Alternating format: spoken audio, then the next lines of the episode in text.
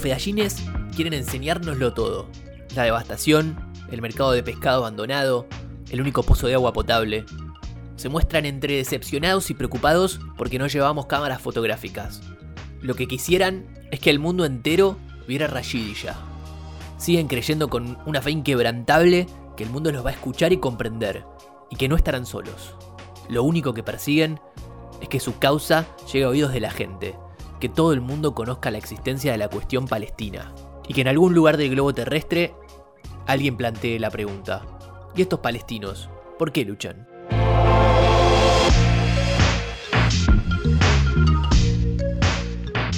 Por el momento, hay muchas fuerzas actuando para evitar esa pregunta, pues si se plantease, la gente empezaría a buscar una respuesta, y querría conocer hechos. Y antes que nada, echaría una ojeada al mapa.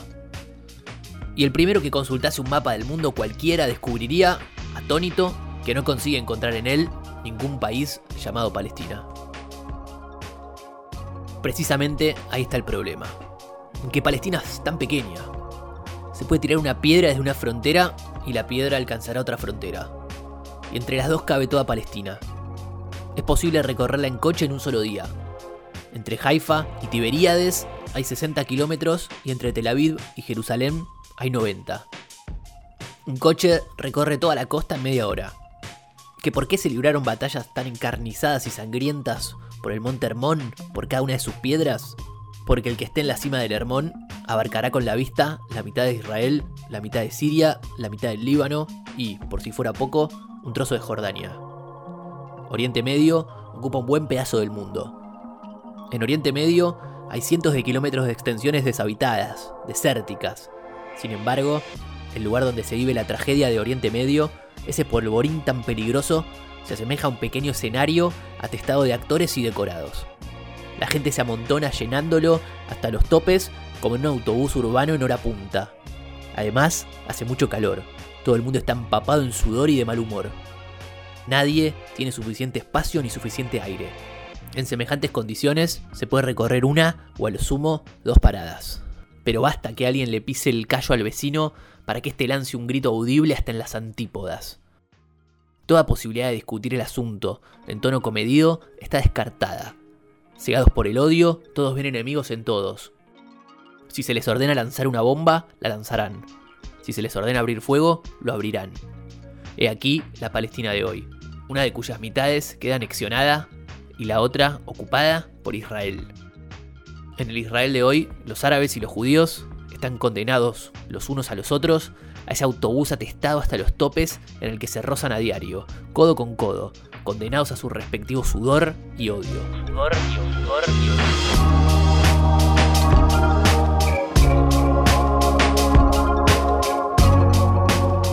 Uno de los fedallines dice que para los palestinos la tierra lo es todo. Ellos piensan de otra manera que sus hermanos beduinos que recorren los desiertos y que sus hermanos urbanitas que se aferran a sus comercios y que los felás de los oasis que labran las tierras de sus señores. Todo palestino tenía un pedazo de tierra, su casa y su huerto. Ahí había nacido y trabajado y vivido. Y era un campesino libre, amo y señor de su terruño. Hoy, en cambio, no tenemos nada. Es decir, sí y no, pues aquella casa, aquel pedazo de tierra y aquel huerto siguen existiendo, así que debemos volver ahí. Mi padre me dice, Ahmad, ha llegado el momento de sembrar el trigo. Hoy es un buen día para la siembra, y se pasa todo el día sentado ante su casucha de barro en el campo de refugiados, porque ni tiene trigo, ni tampoco su pedazo de tierra de labranza, que ahora está en el extranjero. El feallín que está sentado junto a nosotros se ha presentado del siguiente modo. Ahmad Shuri, de Bet Shemesh, a 25 kilómetros de Jerusalén. Ahmad tiene 19 años. Nació en un campo del Líbano y nunca ha pisado Bet Shemesh. Pero se presenta de esta manera, porque así se lo ha enseñado su padre. Así se presentan todos los palestinos, así se presentan los niños nacidos en los campos. Me llamo Miriam Hussaini, de Kafkana, cerca de Nazaret. Tengo 8 años. Delante de nuestra casa crece un ciprés muy alto y también tenemos muchos olivos, más de 40. Ni el ciprés ni los olivos crecen en el campo de refugiados, sino en la aldea de Kafkana, ahora en Israel, que la pequeña conoce por los relatos de su madre. Ahmad lo sabe todo de Bet Shemesh. La casa de su familia es de piedra y está situada en lo alto de una colina. Sus campos de cultivo se extienden casi a lo largo de todo el valle hasta la Gran Piedra, la que es un fragmento de una antigua columna romana. El patriotismo del palestino se expresa en cosas concretas, exacta y claramente definidas. La casa, el campo, el huerto, la aldea. Es el firme, inquebrantable patriotismo del campesino, para el cual la tierra tiene un valor supramaterial, forma parte de su personalidad y es fuente de su vida. Expulsado de su aldea, el palestino se siente desposeído de todo, desnudo, envilecido, despojado del sentido de la existencia. Y por eso, expulsado de esa aldea por la fuerza, se aferra al menos a su nombre. De ahí es Ahmad Shuri de Bet Shemesh, a 25 kilómetros de Jerusalén. Pues solo la unión del nombre de la persona con el de su tierra constituye una presentación plena y digna. Ahmad quiere subrayar que la situación del refugiado y vagabundo en que se ha encontrado es provisional, que él tiene su lugar definitivo en la tierra y que en cuanto lo recupere, también recuperará su plena personalidad.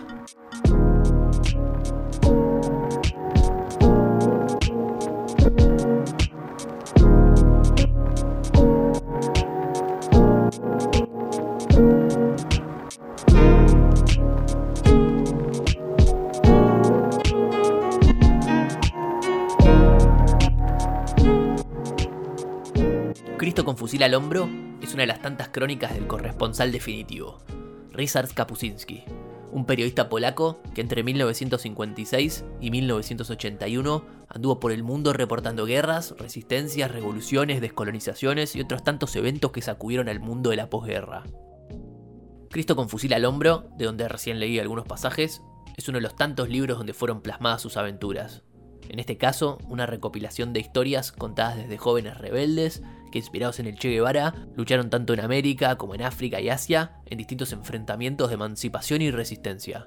Los fedallines, combatientes por la liberación de Palestina tras el desplazamiento que causó la creación del Estado de Israel, son personajes claves para intentar entender qué pasó y qué pasa en Medio Oriente.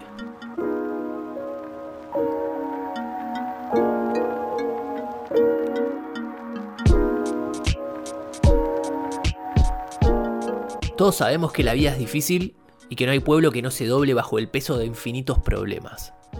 Hace mucho, mucho tiempo, todos los pueblos se dirigieron a Dios pidiéndole que les permitiese vivir mejor, que les quitase parte de sus preocupaciones, conflictos y asuntos que eran incapaces de solucionar. Dios se avino y les dijo, de acuerdo, que cada pueblo deposite en la tierra que yo elija esa parte del mal que les sobra.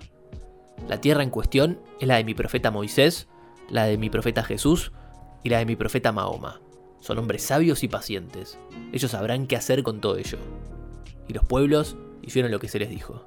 Pero como exultantes de alegría por la divina bondad, fueron aportando, a cual más veloz, sus problemas y conflictos para depositarlos deprisa y corriendo en cualquier sitio y de cualquier manera, todo acabó por enredarse, embrollarse, enmarañarse, y se formó un nudo apocalíptico, un caos monstruoso. Por eso, el problema palestino es tan difícil de resolver.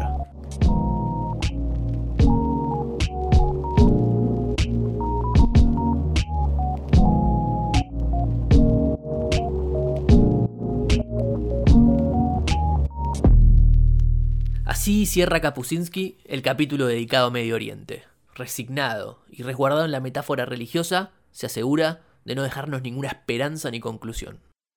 En 2010, tres años después de su muerte, salió a la luz, publicado por su discípulo Artur Domoslavsky, Kapuscinski Non-Fiction, una biografía no autorizada que se pregunta si el gran cronista nos dijo siempre la verdad o si se había excedido en el cruce de fronteras de la ficción vendiéndonos que hacía periodismo.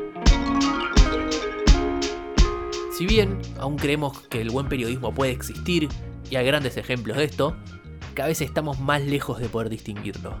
Nos han puesto delante una maquinaria gigantesca de humo impulsada por algoritmos que nos mantienen cerrados en discusiones circulares y radicalizadas, con ideas prefabricadas y masticadas, y todo en pos de la búsqueda, o la defensa en realidad, de la supuesta verdad. Y eso no significa que no la haya, y que todo de lo mismo, pero estamos un tanto pasados de manija, ahora encima, encerrados no solo racionalmente, sino físicamente, y con notificaciones constantes de información urgente, opiniones y opiniones sobre opiniones, la radicalización es cada vez más feroz y trastornada. Y ahí es donde, más allá de su probable realismo mágico, Kapuscinski nos devuelve a las bases. Nos cuenta historias. Va a los lugares y habla con los excluidos. Le da voz a los que nadie escucha. Nos recuerda lo importante que es escuchar historias, lo más diversas posibles. Quizá, ante tanto revuelo, la postura más sana sea esa. Dejar de cantar la posta y esforzarse para escuchar historias, esforzarse para comprender las otredades. Que en el fondo somos todos mucho más parecidos de lo que parece. Cosas que pasan. CQP Radio.